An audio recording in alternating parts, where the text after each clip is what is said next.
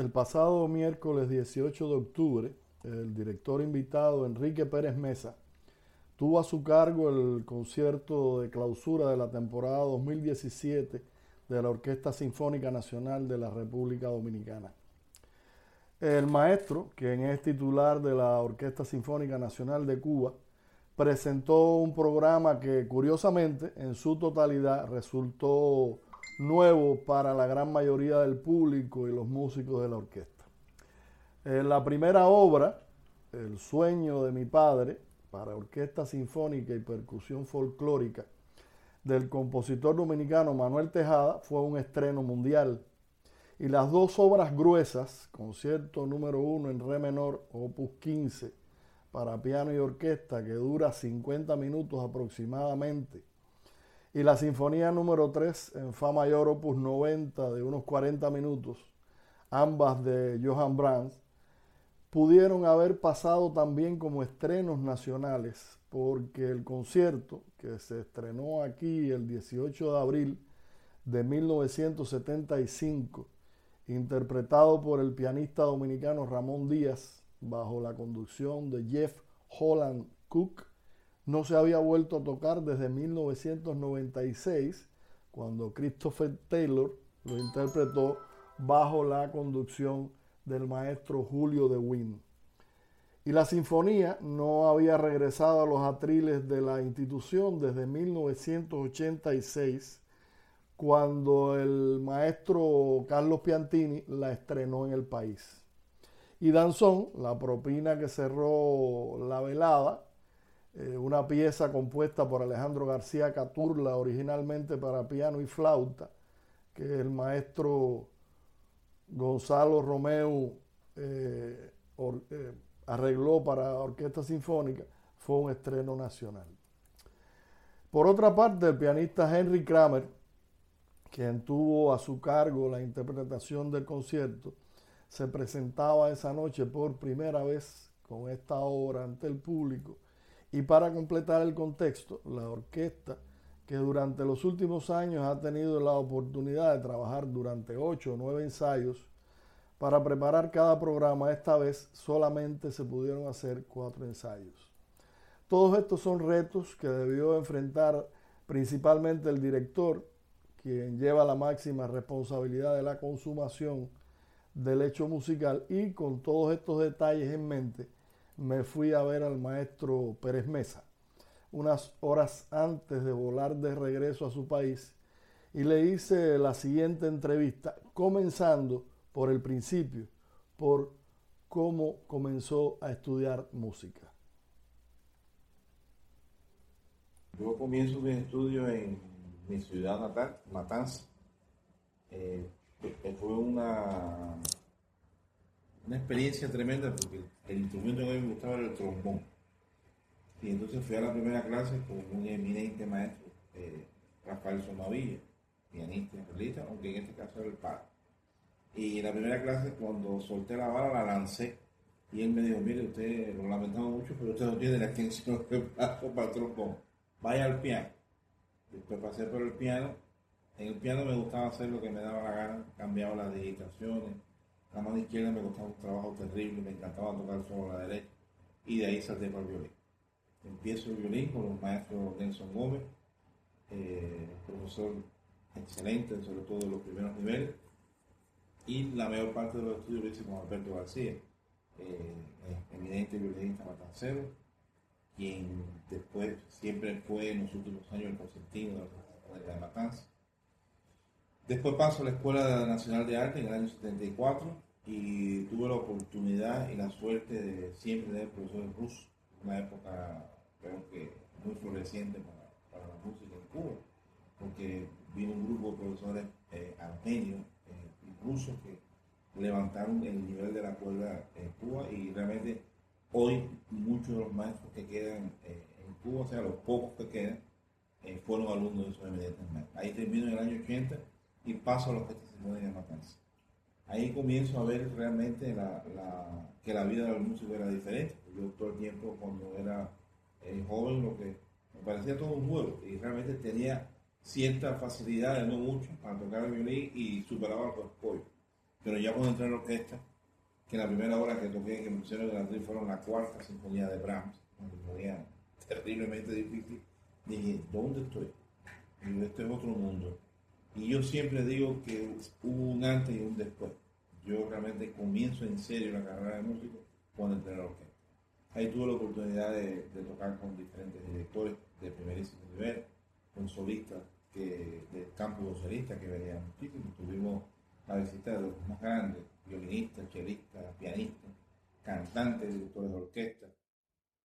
Y ahí estoy en la fila de los violines primero, felizmente, en una orquesta muy pequeña, dirigida por un hombre muy sabio, Reynor Álvarez Otero, un hombre que era capaz de transcribir eh, obras y de copiar. De hecho, hay una copia de la segunda de Sibelio a mano, que eso es algo realmente histórico para la música en Cuba, en aquella época, no había computación ni había nada. Y ahí empiezo a tocar y estuve en esa orquesta 15 años. Eso realmente, yo creo, siempre digo que es una ventaja después cuando uno se, se, se enfila a la carrera de director de orquesta, haber estado en una orquesta, porque realmente uno conoce eh, cómo se construye el, el, edificio, porque una obra musical es un edificio. Y yo creo que primero hay que ir a la eh, coordinar bien la estructura. Y ahí vi yo trabajar ahí yo aprendí a ensayar. Yo creo que, hay un, para mí, director cubano más grande que ha pasado por la orquesta, Marucha de Guzmán, me decía, el director se prueba ensayando. Cuando tú eres un director que no sabe ensayar, ese no sabe, no, no tiene claras las cosas. Y bueno, esa posibilidad de haber estado en atril, de haber trabajado un repertorio amplísimo en una orquesta muy buena, una orquesta que realmente llegó a ser de las mejores de Cuba, y hacíamos un concierto semanal, o sea, 44 conciertos en el año. Eso me dio la posibilidad de hacer un repertorio muy amplio, que lo toqué y después comencé a, dirigir. Terminando en el medio de, de, la parte que uno comienza a elaborar, eh, pues me salta la inquietud de la dirección de orquesta.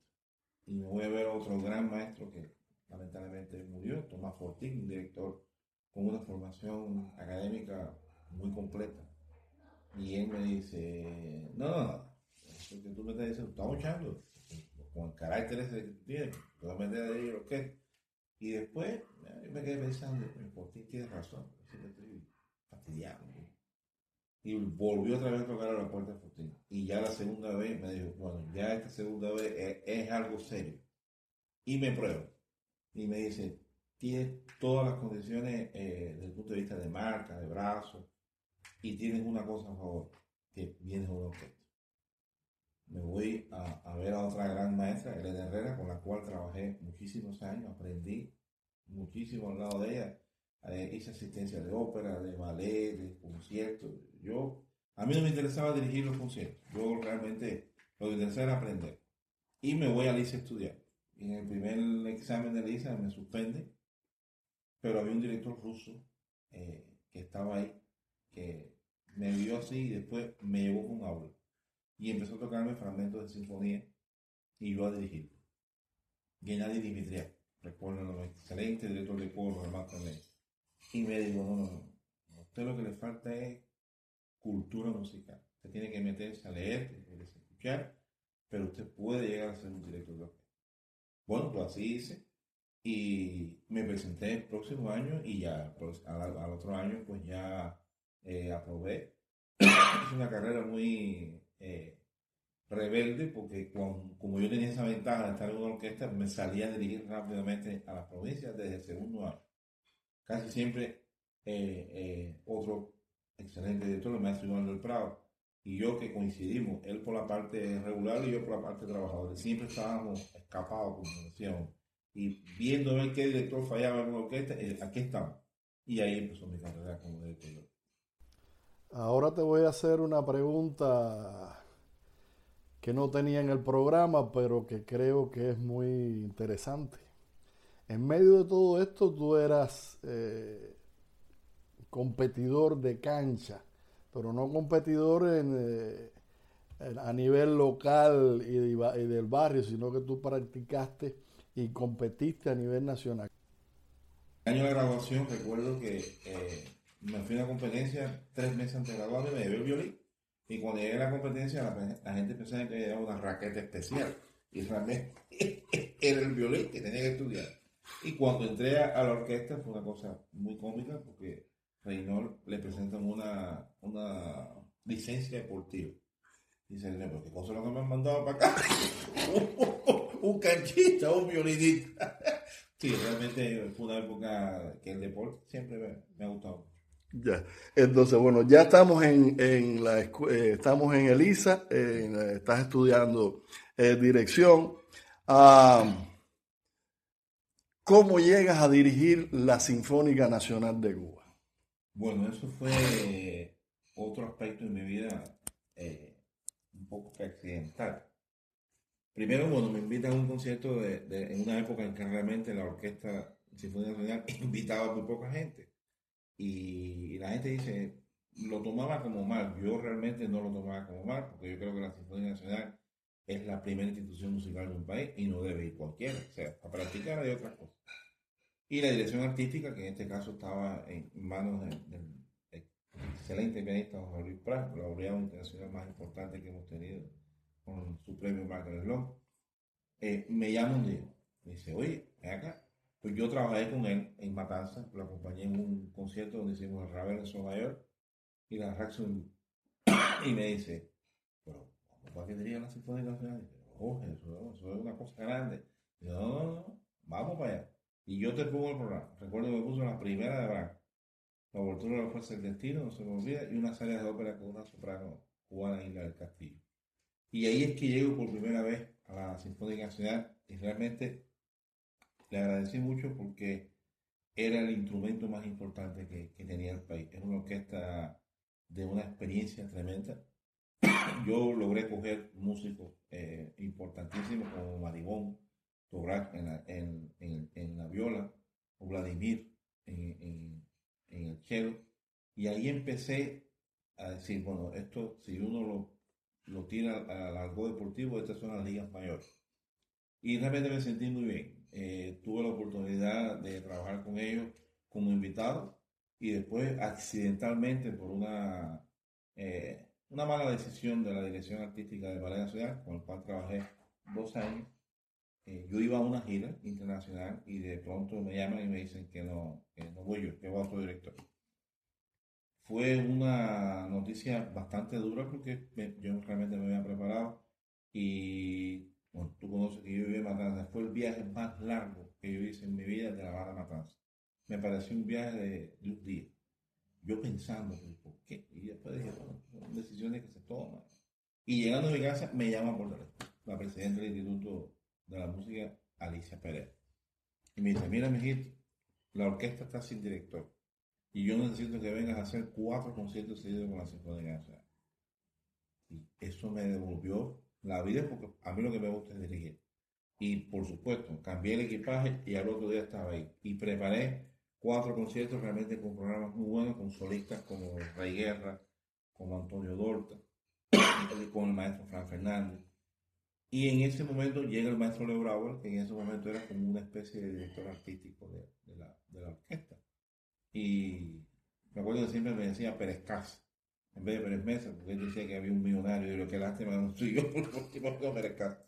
Y me dice, a ver, yo necesito que vengas conmigo a trabajar ya oficialmente como director eh, adjunto de la Sinfónica Nacional. Eso era para mí, digo, mañana mismo empiezo. Ahí comenzamos, trabajamos un tiempo, junto con con el maestro Iván, que también era director juntos. Y ya es en el 2006 que el Instituto de la Música eh, va a una reunión donde no tenía decidido que yo era el director titular, donde iban a poner al maestro Roberto Chorén, director general, y yo seguía director adjunto. Y que, bueno, que a seguir atendiendo la orquesta no cansa. Y tuvieron una reunión con el consejo técnico de la orquesta y la orquesta le dijo que ellos me querían como director titular, que era la primera oportunidad que la orquesta podía decidir por un director. Eso para mí fue una sorpresa muy grande porque yo llegué a la reunión y no sabía nada, yo estaba sentadito ahí, presentaron a Chorén y la gente, y cuando presentaron a mí, toda la orquesta comenzó a aplaudir. Eso para mí fue como, como el regalo más grande que me han dado la vida y yo es el compromiso que tengo Y siempre se los digo, la orquesta es mi familia. Y así, ya llevamos ya desde el 2002, cumpliendo 15 años con la Orquesta Sinfónica Nacional. Mm, me salté ahí lo del tiempo de director en Matanza. ¿Cómo entras a Matanza como director? Porque ya tú habías sido violinista de la Orquesta de Matanza, y, pero tuviste que hacer algo para entrar como director, porque una cosa es violinista y otra cosa es director. Ahí comienzo con ese maestro ruso, que va un, un día a dirigir un programa y de pronto se tiene que ausentar dos días. Y me dice... Eh, ¿Qué maestro ruso? Eh, Gennady Dimitrián, que me vio y me decía, tú puedes, hágame la asistencia de yo. Y bueno, pues hice la asistencia. Después, por razones de la vida, fue Don Fortín, va a y entra la maestra Elena Herrera, que ya me conocía realmente un poquito porque habíamos hecho ópera, habíamos hecho ballet. Y entonces una de sus condiciones es que yo sea su directora junto. Para mí fue como florecer en un campo, porque es una directora con un bagaje cultural impresionante, pianista acompañante de la cátedra de cuerda, o sea, conocer bien por donde viene, una mujer con una cultura tremenda. Y estuve ahí con ella seis años pegado ahí y aprendiendo todo lo que se puede aprender. Y ahí es que ya, bueno, ya después de marcha a trabajar a Brasil y yo me quedo como director titular de Matas. Hasta aquí el maestro Enrique Pérez Mesa me habló de sus inicios en la carrera de músico, cómo se hizo eh, violinista, cuánto tiempo tocó en la Orquesta Sinfónica de Matanzas, cómo se hizo director y cómo llegó hasta la Orquesta Sinfónica Nacional de Cuba. En la segunda parte de esta entrevista le pregunté a Enrique Pérez Mesa acerca del trabajo que hizo el pasado día 18 de octubre con la Orquesta Sinfónica Nacional de la República Dominicana.